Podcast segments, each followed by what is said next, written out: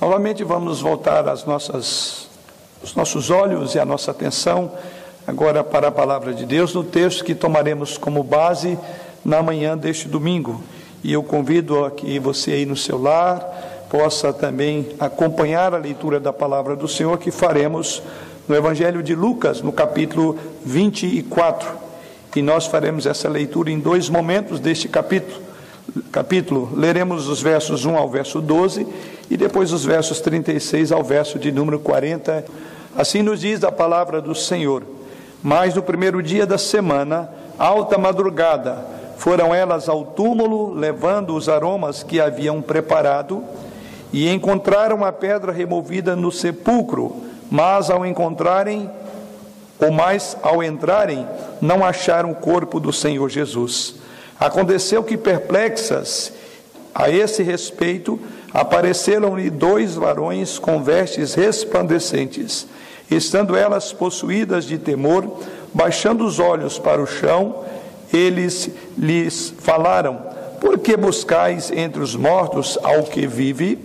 Ele não está aqui, mas ressuscitou. Lembrai-vos de como vos preveniu, estando ainda na Galileia, quando disse: Importa que o filho do homem seja entregue nas mãos de pecadores e seja crucificado e ressuscite ao terceiro dia.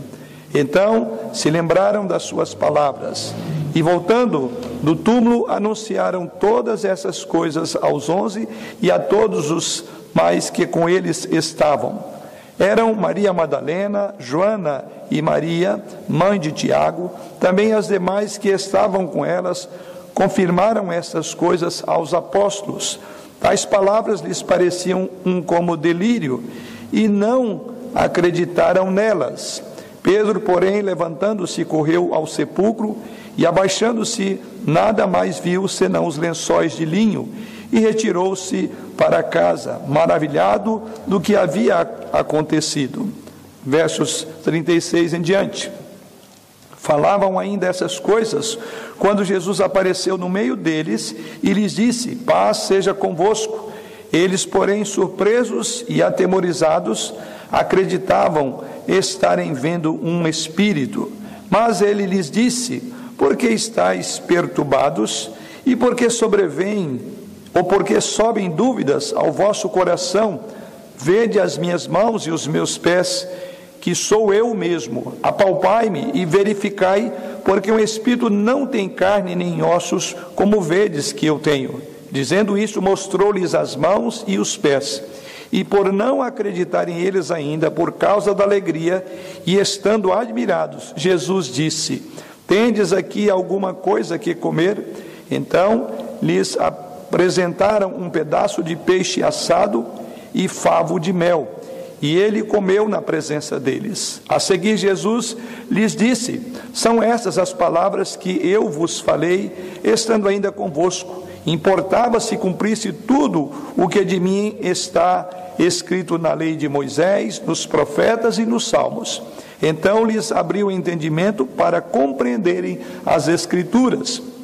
E lhes disse: Assim está escrito que o Cristo havia de padecer e ressuscitar dentre os mortos no terceiro dia, e que em seu nome se pregasse arrependimento para remissão de pecados a todas as nações, começando de Jerusalém.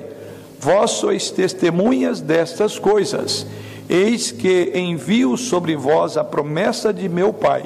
Permanecei, pois, na cidade, até que do alto sejais revestidos de poder. Até o verso de número 49 do mesmo capítulo do Evangelho de Lucas.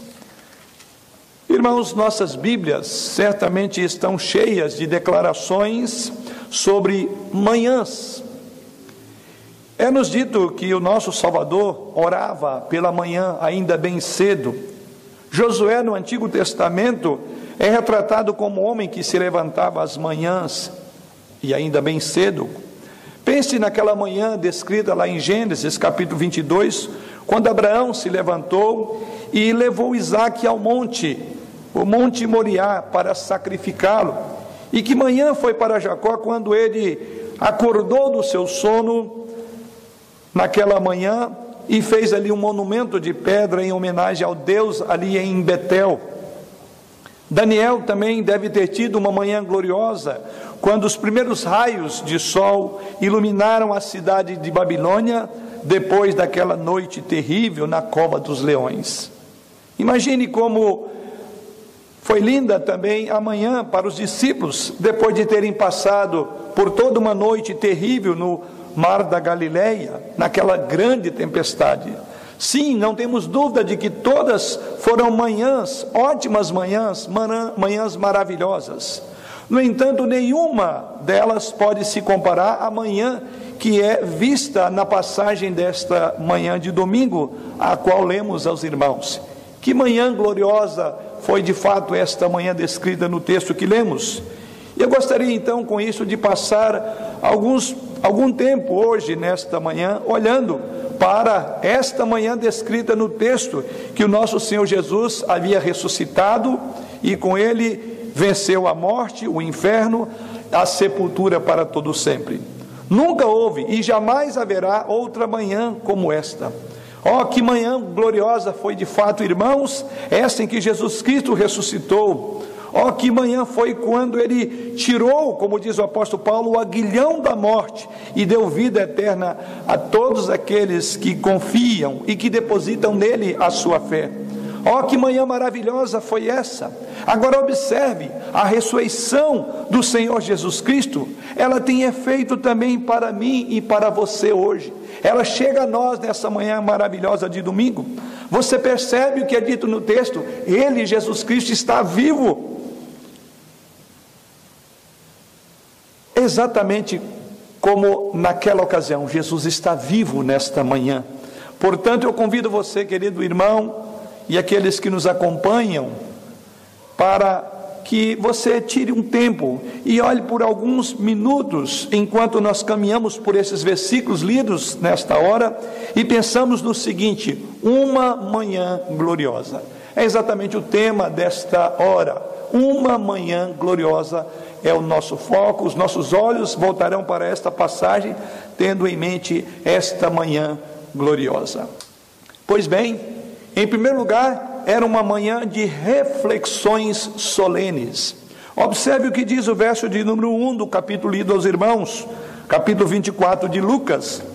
Mas no primeiro dia da semana, alta madrugada, foram elas ao túmulo levando os aromas que haviam preparado. Foi uma manhã maravilhosa, porque foi uma manhã de reflexão.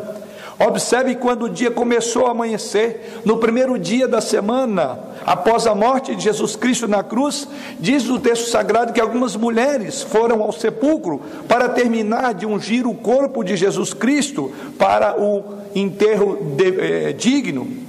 Este processo da unção havia já sido iniciado por Nicodemos e José de Arimateia, como nos relata o próprio Evangelho na noite em que o Senhor Jesus morreu, ou no dia em que o Senhor Jesus morreu, está descrito lá no Evangelho de João, no capítulo 19.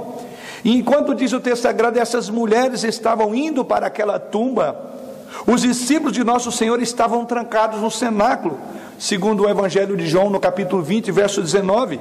E lá no cenáculo diz o texto que eles estavam tremendo de medo, e ao mesmo tempo eles tinham medo porque eles temiam que eles tivessem um fim semelhante ao de Jesus Cristo, horrendo como foi o de Jesus Cristo.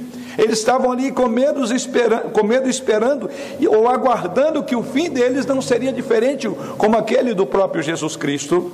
Certamente essas mulheres, voltando para o nosso texto, estavam tristes, assim bem como os discípulos estavam assustados ali. Assim como Jesus disse que o pastor seria ferido e as ovelhas se dispersariam. É a afirmação de Jesus Cristo no Evangelho de Marcos, capítulo 14, versículo de número 27. Mas observamos, observemos bem, queridos irmãos, que reflexão solene. Era uma manhã de profundas reflexões para os discípulos ali, em medo, em pavor, e para essas mulheres que foram ao túmulo de Jesus Cristo. Mas a questão é por que, que eles estavam tão desanimados? Porque eles estavam como que acurralados e com medo. Todos eles acreditavam que Jesus era o Messias. Eles depositaram a sua fé nele e eles esperavam nele e esperavam que ele haveria de estabelecer um reino jogando fora todo o jugo romano daquela escravidão na época. Embora eles tivessem falado da cruz, embora o próprio Jesus Cristo houvesse falado da cruz, falado também da sua ressurreição, eles nunca compreenderam a mensagem que Jesus havia colocado, eles não compreendiam o significado das palavras de Cristo até aqui, conforme veremos no próprio texto. Agora ele está morto, era a imagem. Aqueles em quem eles depositaram todas as suas esperanças, agora se foi. Aonde estava Jesus Cristo agora? Este homem que até aqui havia mudado tão radicalmente a vida desses seus discípulos, que havia demonstrado um extraordinário poder, um homem de grande amor, e ele agora havia morrido violentamente, havia sido humilhado pela morte. Certamente foi um dia triste, é um dia de reflexão para os seguidores de Jesus Cristo. Mas, irmãos, ao refletir sobre a tristeza desse, desses discípulos, posso também entender o sofrimento deles. Aliás, o apóstolo Paulo falou sobre isso na sua primeira carta aos Coríntios, no capítulo 15, versos 12 a 19. E no dizer de Paulo, o que ele coloca ali é que ele diz que se Jesus Cristo estivesse morto nesta manhã, todos nós também teríamos motivos para lamentar, para chorar, para entristecer. Se Jesus está morto, como diz Paulo ali, todos estamos indo para o inferno e ninguém tem esperança desta vida e nem no porvir. Mesmo nessa hora, muitos certamente estariam agora feliz, é, é, tristes, infelizes. Sim, era uma manhã de reflexões solenes. Mas em segundo lugar, também era uma manhã de revelações surpreendentes, não só de reflexões como a desses discípulos descrita no texto sagrado, mas também era uma manhã de revelações surpreendentes. Acompanhe comigo a partir do verso 2, é nos dito o seguinte: E encontraram a pedra removida do sepulcro, mas ao entrarem não acharam o corpo do Senhor Jesus. Acontecendo, ou aconteceu que perplexas a esse respeito, Apareceram-lhe dois varões com vestes resplandecentes, estando elas possuídas de temor, baixando os olhos para o chão, eles lhes falaram: Por que buscais entre os mortos ao que vive? Ele então, ele não está aqui, mas ressuscitou. Lembrai-vos de como vos preveniu estando ainda na Galileia, quando disse: Importa que o filho do homem seja entregue nas mãos de pecadores e seja crucificado e ressuscite no terceiro dia. Então se lembraram das suas palavras e, voltando do túmulo, anunciaram todas essas coisas aos onze e a todos os mais, os mais que com eles estavam. Eram Maria Madalena, Joana e Maria, mãe de Tiago, também as demais que estavam com elas, confirmaram estas coisas aos apóstolos. Tais palavras lhes pareciam um como delírio e não acreditaram nelas. Pedro, porém, levantando-se, correu ao sepulcro e, abaixando-se, nada mais viu senão os lençóis de linho e retirou-se para casa, maravilhado do que havia acontecido. Sim, em segundo lugar, era uma manhã de revelações surpreendentes, vistas desses versículos que acabo de ler aos irmãos. No meio daquela tristeza, naquela manhã, como vimos até aqui, Deus, o nosso Pai, Ele estava, por assim dizer, empenhado em atender as necessidades dos seus corações. Você se sente feliz quando o Senhor se importa, quando você está sofrendo, quando você está com reflexões solenes e preocupadas? Ele se moveu, como diz o texto sagrado, o nosso Deus se moveu de várias maneiras, e maneiras poderosas. Para o quê? Para encorajar o coração desses crentes tristes naquela manhã. Observe algumas das coisas que ele fez em todo esse processo. Quantas surpresas eles tiveram. Primeiro é nos dito no verso 2 que ele moveu a pedra para longe da tumba. E quando Deus fez isso, ele não fez para deixar que Jesus Cristo, por assim dizer, escapasse mas para dar aos homens oportunidade de procurá-lo, de encontrá-lo. É nos dito também nos versos 4 a 7 que ele enviou mensageiros angelicais com as boas novas de que Jesus Cristo estava vivo dentre os mortos. Tanto é que eles dizem: por que vocês procuram ah, é, vivo, um vivo no meio de mortos? Nunca o mundo ouviu uma mensagem como esta. Essa mensagem certamente é, ela reverbera pelos, pelos corredores do tempo e do espaço e ela perdurará por toda a eternidade. Ele está vivo. Quão surpreendente foi esta mensagem trazida por aqueles é, seres angelicais. Mas o texto sagrado também nos mostra que ele tinha uma palavra de encorajamento, como deu esta palavra a Pedro, descrita ali no Evangelho de Marcos, no capítulo 16, verso 7, quando então Jesus Cristo manda dizer, e ele diz assim: Diz aos discípulos e a Pedro que ele vai adiante de vós. Aquele Pedro que havia negado, aquele Pedro que havia deixado Jesus Cristo, embora havia prometido que não faria, que até estaria pronto a morrer, eu quero crer que esta foi uma mensagem maravilhosa, uma mensagem de encorajamento. Aquele Pedro que certamente teria vergonha de comparecer diante do Senhor, ele diz: Dizei aos discípulos e a Pedro que ele vai adiante de vós. Revelação surpreendente do amor de Jesus por aquele homem que havia negado. E não só ele, mas todos que não permaneceram ao lado do Senhor. Mas o texto também, agora de João, capítulo 20, versos 11 em diante, também fala de algo maravilhoso, porque ali no texto ele descreve como que reconheceu Maria Madalena e encorajou Maria Madalena, conforme vemos o texto ali, que estava fora do túmulo. Ele tinha um grande amor, ela tinha um grande amor pelo Mestre, e não foi diferente o amor de Jesus por ela. E veremos isso na mensagem da noite. Quem era essa mulher a quem Jesus Cristo, inclusive, chama pelo nome, dizendo Maria? É coisa, é algo extraordinário.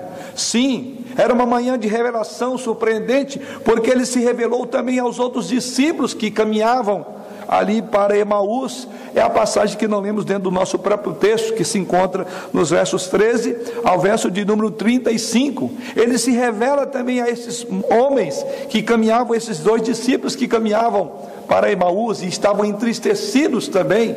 Sim, foi uma manhã surpreendente para todos esses personagens, para todos os seus discípulos.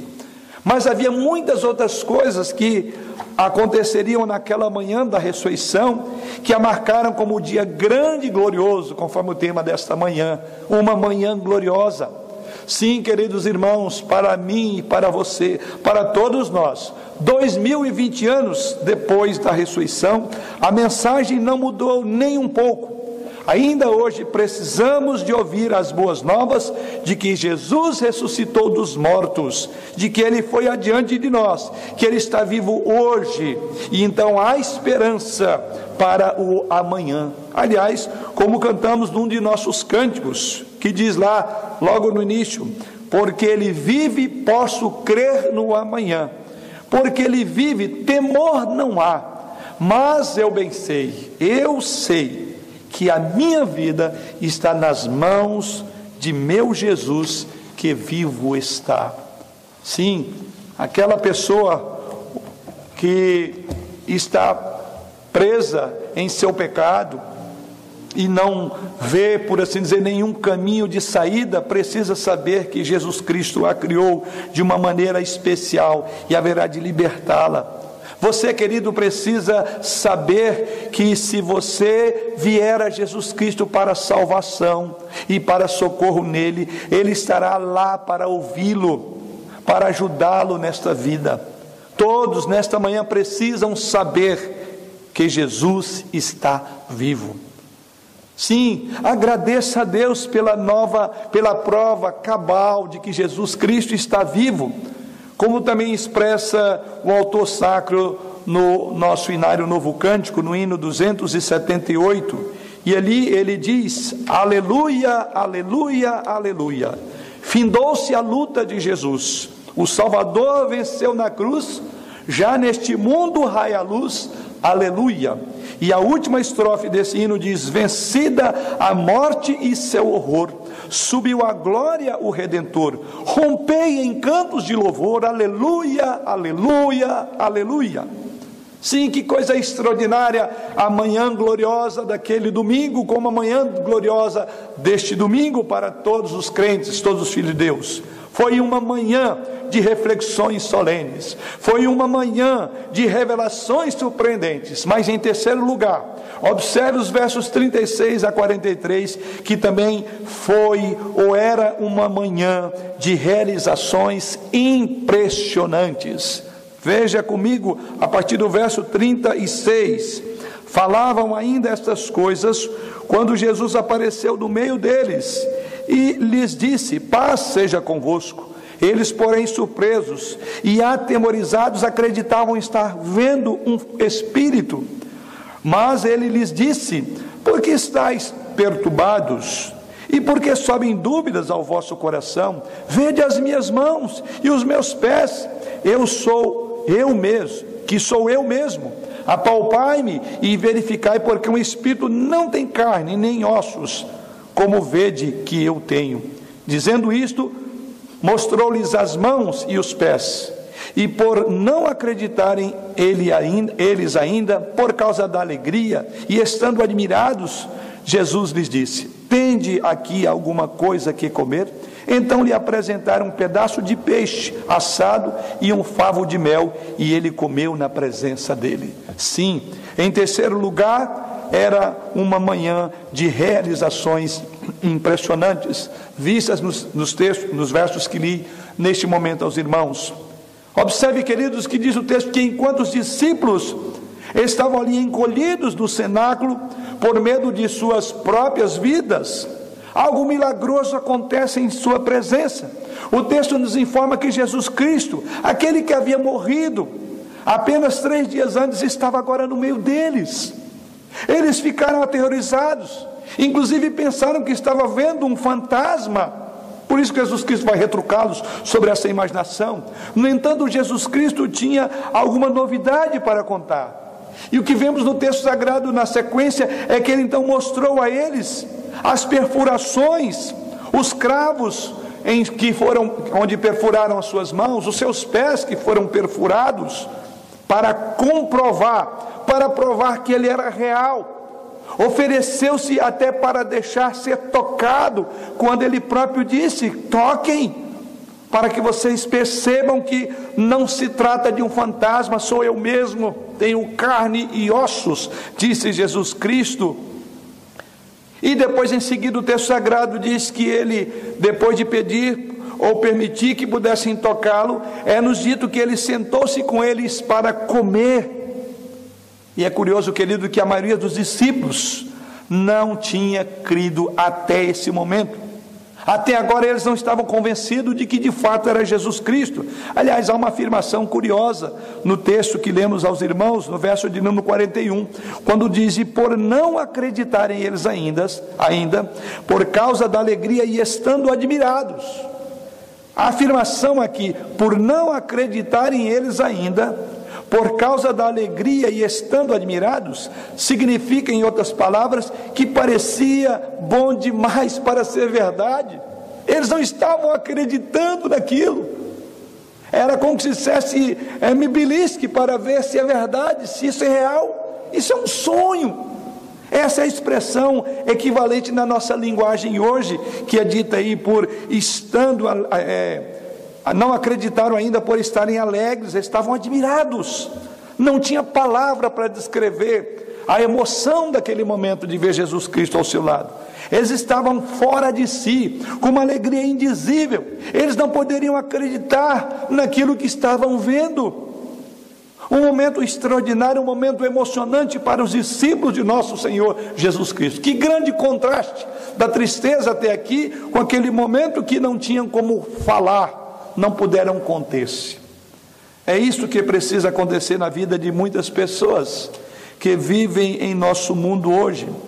Os homens precisam perceber que Jesus Cristo é mais do que um bebê ou alguém, um bebê numa manjedoura ou algum pobre coitado que deixou-se crucificar. Ele é mais do que uma história em um livro empoeirado em uma prateleira.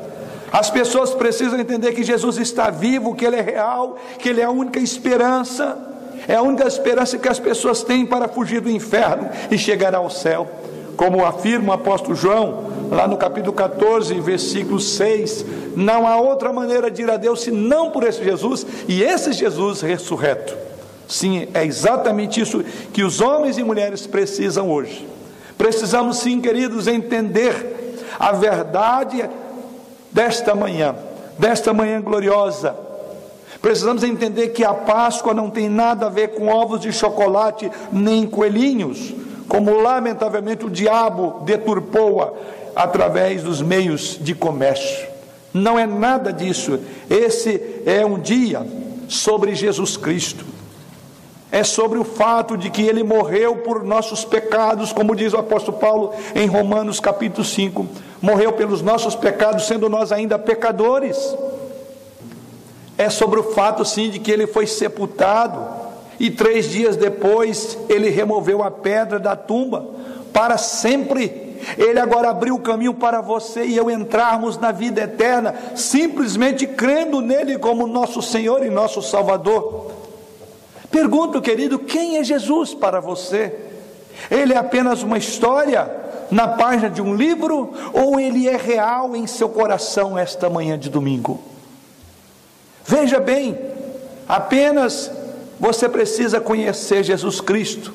Ou melhor, se você apenas conhece Jesus Cristo, o seu conhecimento não livrará, não salvará a sua alma. Você precisa, você precisa mais do que ter um conhecimento teórico, ouvir falar de Jesus Cristo, você precisa conhecê-lo de maneira pessoal, antes que você possa ser salvo de seus pecados e de ter uma eternidade no inferno. Você precisa ter um conhecimento pessoal, experimental, vivencial com Jesus Cristo.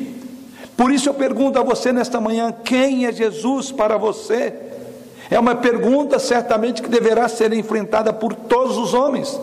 Jesus Cristo fez aos discípulos essa pergunta, quando lá no Evangelho de Mateus, capítulo 16, ele diz: Quem dizeis que eu sou? Jesus fez essa pergunta aos discípulos: Quem é que eu sou para vocês? Pedro teve a resposta certa: Tu és o Cristo, filho do Deus vivo. Mas outra pergunta precisa ser feita e respondida hoje também. É a pergunta de Pilatos. Essa pergunta é descrita ali no Evangelho de Mateus, no capítulo 27, verso 22, fez Pilatos a seguinte pergunta: Que farei então de Jesus chamado Cristo? Querido, então, qual é a sua resposta a essas perguntas nessa manhã? Que dizeis os homens quem sou? Ou como Jesus Cristo perguntasse a você: quem você diz que eu sou? Quem você acha que eu sou? E em seguida vem a outra pergunta: então o que fará de você Jesus chamado Cristo? Como assim fez a pergunta Pilatos? Sim, queridos, era uma manhã de reflexões solenes. Sim, queridos irmãos, era uma manhã de revelações surpreendentes. Era sim uma manhã de realizações impressionantes. Mas em quarto lugar, encontramos os versos 44 a 48, que era uma manhã, uma manhã de repercussões espirituais profundas. Observe o que é dito na sequência, verso 44. A seguir, Jesus lhes disse: são essas as palavras que eu vos falei, estando ainda convosco. Importava se cumprisse tudo o que de mim está escrito na lei de Moisés, nos profetas e nos salmos. Então lhes abriu o entendimento para compreenderem as Escrituras. E lhes disse: Assim está escrito que o Cristo havia de padecer e ressuscitar dentre os mortos no terceiro dia e que em seu nome se pregasse arrependimento para remissão de pecados a todas as nações, começando de Jerusalém. Vós sois testemunhas dessas coisas. Eis que envio sobre vós a promessa de meu Pai. Permanecei, pois, na cidade até que do alto sejais revestido de poder. Sim, era uma manhã de repercussões espirituais profundas. Ao comerem aquela primeira, na primeira manhã da ressurreição de Jesus Cristo. Jesus então começa, depois dessa refeição, começa então a dizer aos discípulos que o plano de Deus era salvar o mundo. Eles foram chamados pelo Pai para serem, inclusive, testemunhas disso. Então é exatamente isso que Jesus Cristo coloca. Eles deveriam espalhar essa boa nova, a boa nova da manhã daquele domingo de ressurreição, a notícia de que uma grande vitória espiritual havia sido conquistado quando Jesus Cristo ressuscitou dos mortos.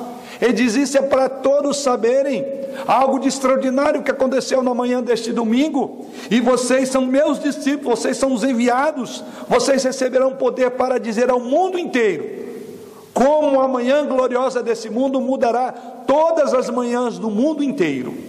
E é exatamente isso que nós vimos. Quando Jesus Cristo ressuscitou dos mortos, queridos, velhos inimigos que atormentavam os homens desde que o pecado entrou no mundo, foram derrotados e para sempre. Naquele dia, naquela manhã gloriosa, velhos inimigos foram derrotados.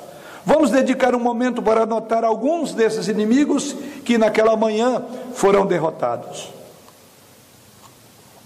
O primeiro deles, a morte.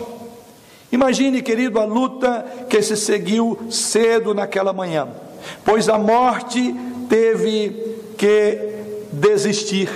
Ela teve que desistir do príncipe da vida. A morte não seria mais capaz de reivindicar a vitória. A morte não seria mais capaz de aprisionar a raça humana com sua amarga maldição. Jesus entrou no domínio da morte e tornou-a impotente. Ele matou a morte. Como diz John Owen, a morte da morte na morte de Cristo. Sim, então agora para nós, os filhos de Deus, a morte é apenas uma porta de entrada desta terra, desta tristeza, dessa terra de tristeza para aquela terra celestial, para aquele lugar celestial de esplendor, onde todas as lágrimas serão enxugadas de todos os olhos de todos os santos e viverão com Deus para sempre na presença gloriosa do exaltado Senhor e Salvador Jesus Cristo. Sim, este velho inimigo que atormentava o homem foi destruído, porque Jesus Cristo triunfou sobre a morte, ela não tem mais poder sobre nós. Mas há um outro inimigo aqui, o segundo inimigo é o inferno. Quando Jesus Cristo experimentou a morte pela humanidade, ele de fato triunfou sobre o próprio inferno. Quando ele ressuscitou dos mortos e ascendeu ao Pai Celestial, ele venceu a morte e o inferno. Agora, todos aqueles então que creem em Jesus Cristo vão diretamente para o Pai, quando deixarem este mundo de tristeza, esse mundo de luta, o inferno foi removido para sempre dos filhos de Deus. O inferno não poderá mais nos abocanhar. Mas há um terceiro inimigo aqui, que é o túmulo. Outro inimigo que morreu naquela, naquele dia foi o túmulo. Dizemos isso por quê? Porque toda a sua vida, em toda a sua vida, nós, homens, vivemos com medo daquele momento em que o nosso corpo repousará na morte. Aquele buraco no chão nada mais é do que um lugar para guardar essa carcaça velha e desgastada pelo pecado até o dia da redenção em Jesus Cristo, até o dia da nossa ressurreição. Quando repousamos esta carne na morte, os nossos espíritos ascendem ao nosso Pai. Essa é a grande realidade, como Paulo diz em 1 Coríntios capítulo 5. A próxima vez então que você, quando pudermos ver, ou a próxima vez quando você ver os corpos que ali são colocados, você deve lembrar que mais do que aquele momento, esses corpos que morreram em Cristo Jesus, ou que dormiram em Cristo Jesus, como diz as Escrituras, serão glorificados e serão como o corpo de Jesus nessa manhã maravilhosa de domingo em que ele se revela aos seus discípulos. Um dia desses, a sepultura terá que abandonar o corpo que foi colocado lá e esse corpo será transformado para sempre em um corpo igual ao de Jesus Cristo na manhã maravilhosa desse domingo que estamos contemplando nesse texto. Em vez de apenas chorar ao lado de um santo, de um querido que partiu com Cristo Jesus, eu diria que nós devemos também gritar roucos, porque eles na verdade nos antecederam, eles já estão na casa com Jesus Cristo em glória. Que grande bênção! É por isso que, mesmo em meio à dor da perda, podemos louvar, porque cremos que esse querido nos antecipou para aquele grande e glorioso momento em que está com Jesus Cristo em Sua glória. Mas há aqui um quarto inimigo que foi derrotado, que é o pecado. Outro inimigo que morreu naquele dia foi o pecado. Agora, na verdade, o pecado havia já sido tratado há três dias antes na cruz do Calvário. Ali Deus estava lidando com o nosso pecado em Jesus Cristo. Mas agora a ressurreição de Jesus Cristo dentre os mortos é, por assim dizer, o Amém, é o assim seja, é o selo de confirmação do nosso Pai, do nosso Deus, confirmando, sancionando o sacrifício de Cristo na cruz. Veja bem, um Salvador morto não pode salvar ninguém. Mas quem está vivo pode salvar todos aqueles que vêm a Ele pela fé. É isso que diz o autor da carta aos Hebreus, no capítulo 7, verso 25. Esse é um grande verso e promete grandes coisas para todos aqueles que creem em Sua mensagem. Paulo afirma ali em, segundo, em Colossenses, capítulo 2, verso 13 e 14: E a vós outros que estáveis mortos pelas vossas transgressões, e pela incircuncisão da vossa carne, vos deu vida juntamente com ele, perdoando todos os nossos delitos, tendo cancelado o escrito de dívida que era contra nós e que constava de ordenanças, o qual nos era prejudicial, removeu inteiramente, encravando na cruz. Havia um escrito de dívida, o nosso pecado.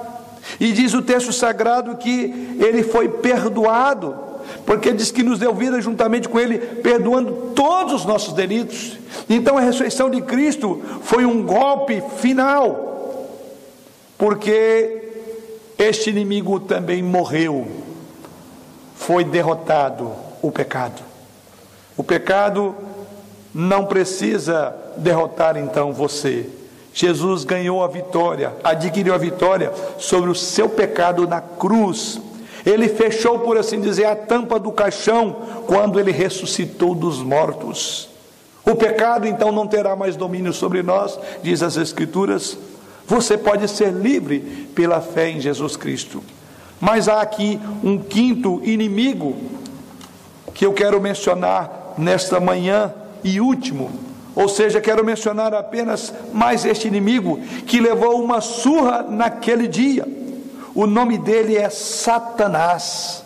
O nome dele é o diabo, é o dragão, é o acusador dos irmãos, é aquela velha serpente.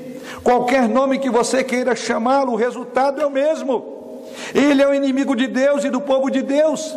Ele tentou de todas as formas, de todas as maneiras possíveis, conter, por assim dizer, os planos de Deus. Ele tentou conter a ida de Jesus Cristo à cruz. Lembra, lembra bem?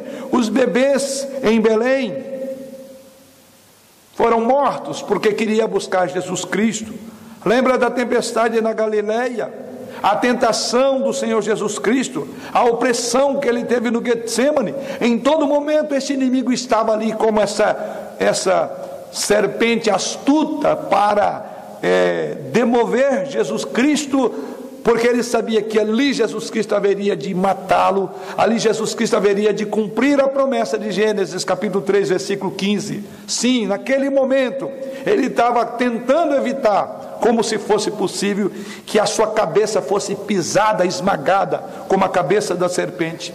Mas o que observamos na ressurreição de Jesus Cristo, contudo, Jesus Cristo super, suportou, ou depois de suportar todas essas tentações, Jesus Cristo então resistiu a todas as tempestades e chegou até a cruz. E quando ele clamou lá no alto do Calvário, está consumado, Satanás ouviu, por assim dizer, as fundações ou as fundações do seu reino começarem a demolir, a quebrar. Três dias depois, vemos agora aqui, Jesus Cristo ressurreto dos mortos, Satanás então testemunha a destruição total de todo o seu plano, de todo o seu esquema, de toda a sua artimanha. Ele viu o seu poder sendo quebrado. Ele próprio observou isto. Ele foi derrotado para sempre pelo Senhor Jesus Cristo. E é por isso então que o apóstolo Paulo, lá em Colossenses, no mesmo texto citado, agora o versículo 15 do capítulo 2, ele diz: E despojando os principados e as potestades publicamente, os expôs ao desprezo, triunfando deles na cruz. É isso que Paulo diz. A velha serpente, o enganador, o acusador dos irmãos, diz o apóstolo Paulo, foi despojado os principados foram despojados e as potestades.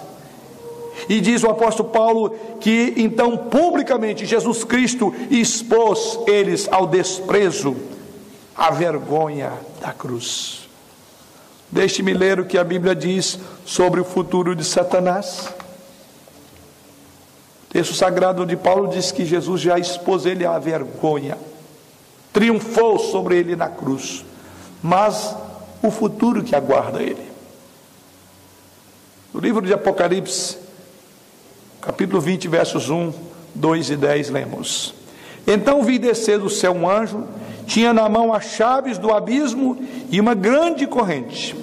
Ele segurou o dragão, a antiga serpente que é o diabo, Satanás, e o prendeu por mil anos. Verso 10 o diabo, o sedutor deles, foi lançado para dentro do lago de fogo e enxofre, onde já se encontram não só a besta, como também o falso profeta. Grave final dessa expressão. E serão atormentados de dia e de noite pelos séculos dos séculos. Sim, é o futuro de Satanás da besta, do falso profeta, e de todos aqueles que não creem, e de todos aqueles que não podem conosco nesta manhã dizer que manhã gloriosa é esta de domingo, quando celebramos a ressurreição de Cristo. Sim, para todos eles, diz o texto sagrado, e serão atormentados de dia e de noite, pelos séculos dos séculos. Glória ao Senhor. A vitória foi conquistada para sempre sobre o diabo. Por fim, queridos, você já entendeu? Você compreendeu amanhã a mensagem desta manhã de domingo? Você pode experimentar nesta hora aí quão gloriosa é esta manhã para você que crê no Senhor Jesus Cristo, que crê na sua ressurreição. Sim, porque Jesus Cristo vive, você e eu então podemos ser salvos pela graça de Deus. Porque Jesus Cristo, ou porque Ele vive, podemos ter nossos pecados perdoados e perdoados para sempre. Porque Ele vive, podemos ir para o céu quando deixarmos este mundo. Porque Ele vive, o túmulo não tem poder sobre aqueles que creem nele. Sim, porque Ele vive, a vida eterna é nossa possessão atual. Porque Ele vive, um dia nós também viveremos com Ele naquela cidade celestial porque Ele vive e nunca mais teremos de dar um passo sozinho neste mundo, porque Ele estará conosco até a consumação dos séculos. Porque Ele vive a esperança, porque Ele vive a ajuda a um lar a nossa espera na eternidade. Sim, porque Ele vive, eu estou vivo, você está vivo. Sim, porque Ele vive meus pecados e os seus pecados foram perdoados e para sempre. Sim, porque Ele vive, o meu nome está escrito no livro do Cordeiro. Porque Ele vive, Deus é meu Pai. Porque Ele vive, o pecado não tem mais domínio sobre mim. Porque Ele vive, eu sou salvo para sempre. Que coisa maravilhosa! Traz esta mensagem descrita no texto. Sim, por isso que intitulamos como Amanhã Gloriosa. Por certo, a lista poderia continuar para sempre, até esgotarmos todo o vocabulário e linguagem de homens. O que precisamos entender esta manhã é: Ele vive. Jesus está vivo nesta hora e para todo sempre. Mas eu quero concluir. E para concluir, eu pergunto: você chegou à conclusão de que Jesus ele é aquele de quem você mais precisa? Não há sonhos, não haverá amanhã, não haverá conforto enquanto você não compreender que esse Jesus está vivo e é Ele de quem você mais precisa nesta hora, mais do que o ar que você respira, mais do que o alimento que te sustenta, você precisa de Jesus. O único que pode te dar nesta manhã de domingo a alegria de viver a razão da sua existência, e até mesmo em meio aos, às dificuldades ou problemas, ainda assim, é nesse contexto, sim, que faz renovar a esperança e continuar lutando. Você entende o que acontecerá se você morrer sem Ele? Você percebe que não há outro caminho para o céu senão através do Senhor Jesus Cristo? Você sabia que Ele te ama e demonstrou isso na sua morte e ressurreição? Você sabia que a morte dele foi uma morte em seu lugar? A morte dele foi para você, assumiu a sua morte? Você sabia, querido, que a morte dele não significa nada para você até que você se incline humildemente diante dele e em arrependimento e em humildade confesse os seus pecados a ele? Você sabia que poderia fazer exatamente isso hoje, nesta manhã de domingo, e ser salvo para sempre hoje? Você pode, tudo que você precisa fazer é chegar-se a Ele em fé. Tudo que você tem que fazer é crer nele. Tudo que você precisa fazer é sair de onde está e levantar e vir diante do Senhor Jesus Cristo e ser salvo pela sua livre e soberana graça. Oh, que manhã gloriosa aquela quando Jesus ressuscitou. Que esta seja também, querido, para você uma manhã em que você venha a Ele para ajustar o que está errado em sua vida e em seu coração. Ele vive, ó oh, que manhã gloriosa. Que o Senhor assim nos abençoe, não só ao ouvir desta mensagem, mas nos envolver com ela, envolver nela e dessa mensagem fazer parte da nossa vida, da nossa experiência com Jesus. Grave, Ele vive. Jesus Cristo está vivo.